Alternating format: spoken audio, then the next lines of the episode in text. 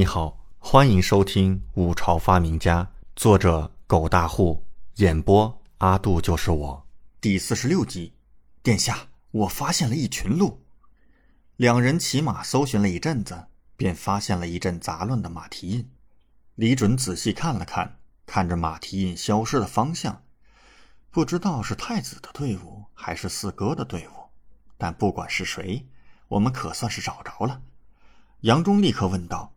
殿下，我们该怎么办呢？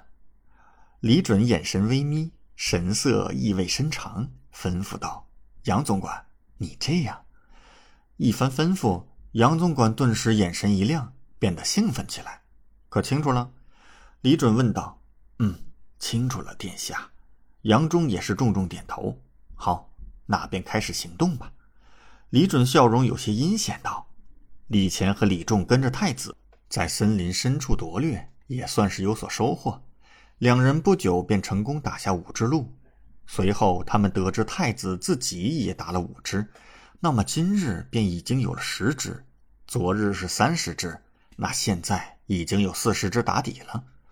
李仲看着面前的死鹿，冷笑道：“昨天大姐可是出尽了风头，老四也是风光，我们仨倒是丢光了脸。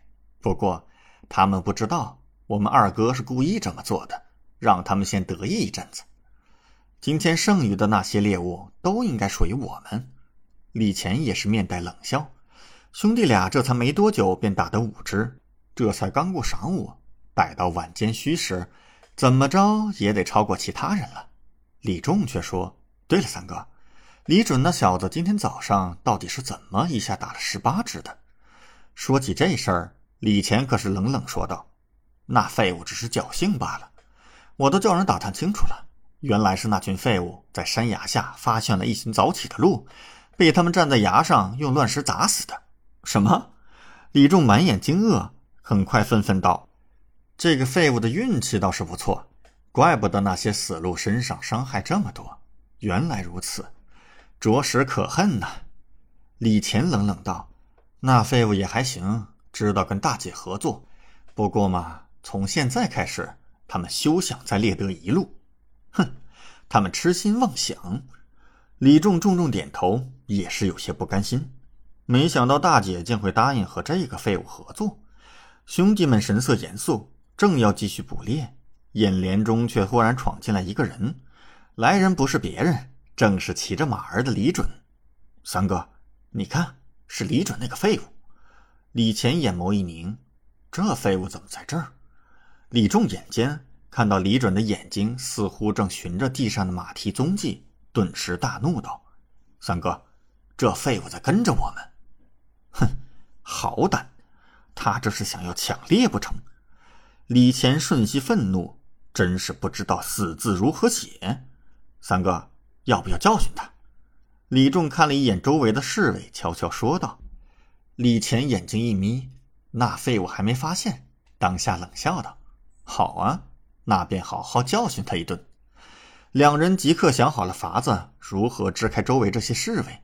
不过这时，杨忠却忽然急马奔驰，大声喊道：“殿下，奴才又发现了一群鹿，就在早上那个山崖下，足有二十多只。”李准即刻回头，惊喜叫道：“什么？杨总管，你说的可是真的？”殿下，千真万确。赶紧去吧，晚了就被人抢先了。好，走。李准二人即刻驰骋而去。三哥，李仲二人对视，都看到了对方眼中的震惊之色。一群鹿，这个废物的运气怎会这般好？李乾即刻勒马，沉声道：“五弟，走，那些鹿是我们的。”走。李仲眼前一亮，嘴角露出冷笑。呵呵呵，真是得来全不费工夫，这可怨不得我们了。二人带着一众侍卫，立刻火速追赶李准二人。他们相互追击，一路下山。李乾顿时皱眉：那些鹿怎么会在下面？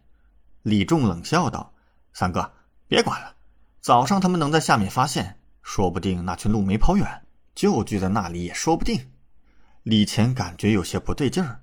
但是李仲这么一说，当下也就没多想，继续追赶李准和杨忠。感谢您的收听，请继续收听下一集。